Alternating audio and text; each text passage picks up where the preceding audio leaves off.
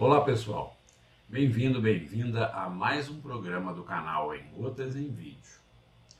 Hoje vamos falar sobre negócios, especificamente sobre qualidade. As pessoas demandam qualidade nos produtos e nos serviços consumidos e reclamam quando alguma coisa não tem qualidade. Mas será que todos sabem mesmo o que é qualidade? A régua que mede a qualidade é a mesma para todas as pessoas e para qualquer evento ou produto? Mas afinal de contas, o que é a qualidade? Esta é a pergunta do programa de hoje. Vamos descobrir a resposta a ela nos próximos minutos? Bom programa. No latim qualitate, a palavra qualidade representa um conceito subjetivo no dicionário, tem várias definições.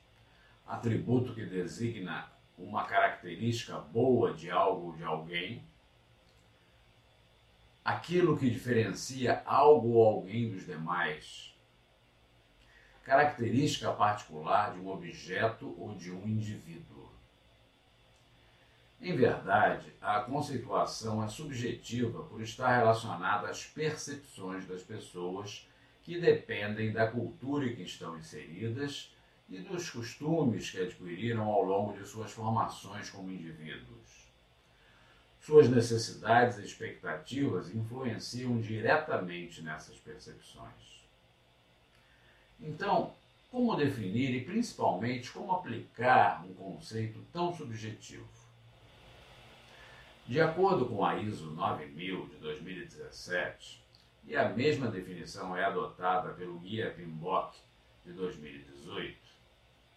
Qualidade é o grau no qual um conjunto de características inerentes satisfaz a requisitos.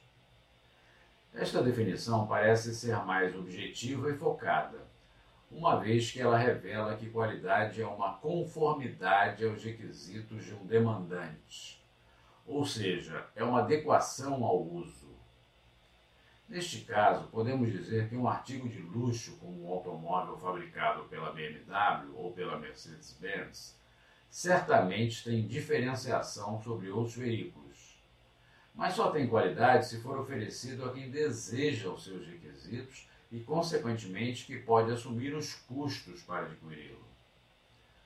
Por outro lado, um automóvel popular fabricado pela Tata Motors indiana ou pela Fiat italiana é um produto de baixo custo, mas tem alta qualidade nos mercados populares que demandam requisitos básicos de conforto e performance, mas onde é crucial o fator preço.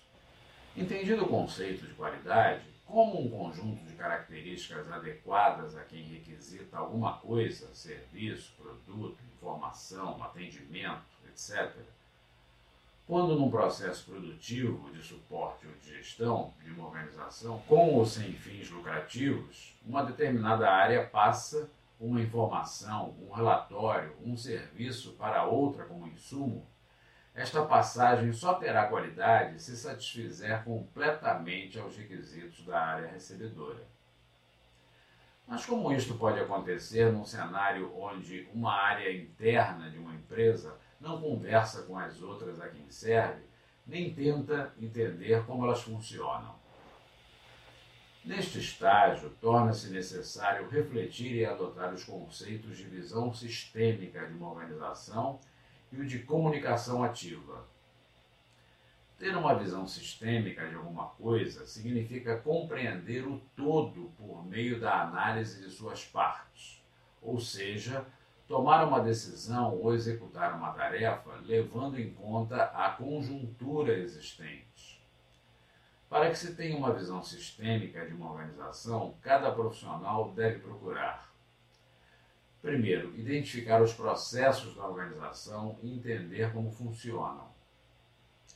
Segundo, pesquisar como os setores que trabalham com esses processos se integram e terceiro, conhecer suas interveniências, que significa aprender como são feitos acordos entre as áreas, visando a passagem das informações. Para conhecer os fatores que levarão a uma visão sistêmica, é necessário exercitar a comunicação ativa com cada interveniente do processo de interesse, que significa Primeiro, atrair a atenção e o interesse do interlocutor, abordando o tema pelo lado de interesse dele. Segundo, ouvir de maneira atenta e interessada os argumentos e necessidades do interlocutor. Terceiro, fazer pequenas perguntas e comentários convergentes ao interesse do interlocutor a cada 20 segundos, mantendo assim a concentração dele na comunicação. Quarto, fugir do monólogo. Trocar informações é discutir. O interlocutor que não pergunta não está plenamente satisfeito com a comunicação. Pelo contrário, ele não está. E, finalmente, quinto, assumir a postura de servidor. Alguém que deseja as informações necessárias para prestar um serviço de qualidade ao interlocutor. Estas duas habilidades, se praticadas, permitirão uma melhor percepção dos requisitos de cada tarefa a ser realizada e, consequentemente, uma entrega de qualidade do produto do trabalho de cada profissional ou área organizacional.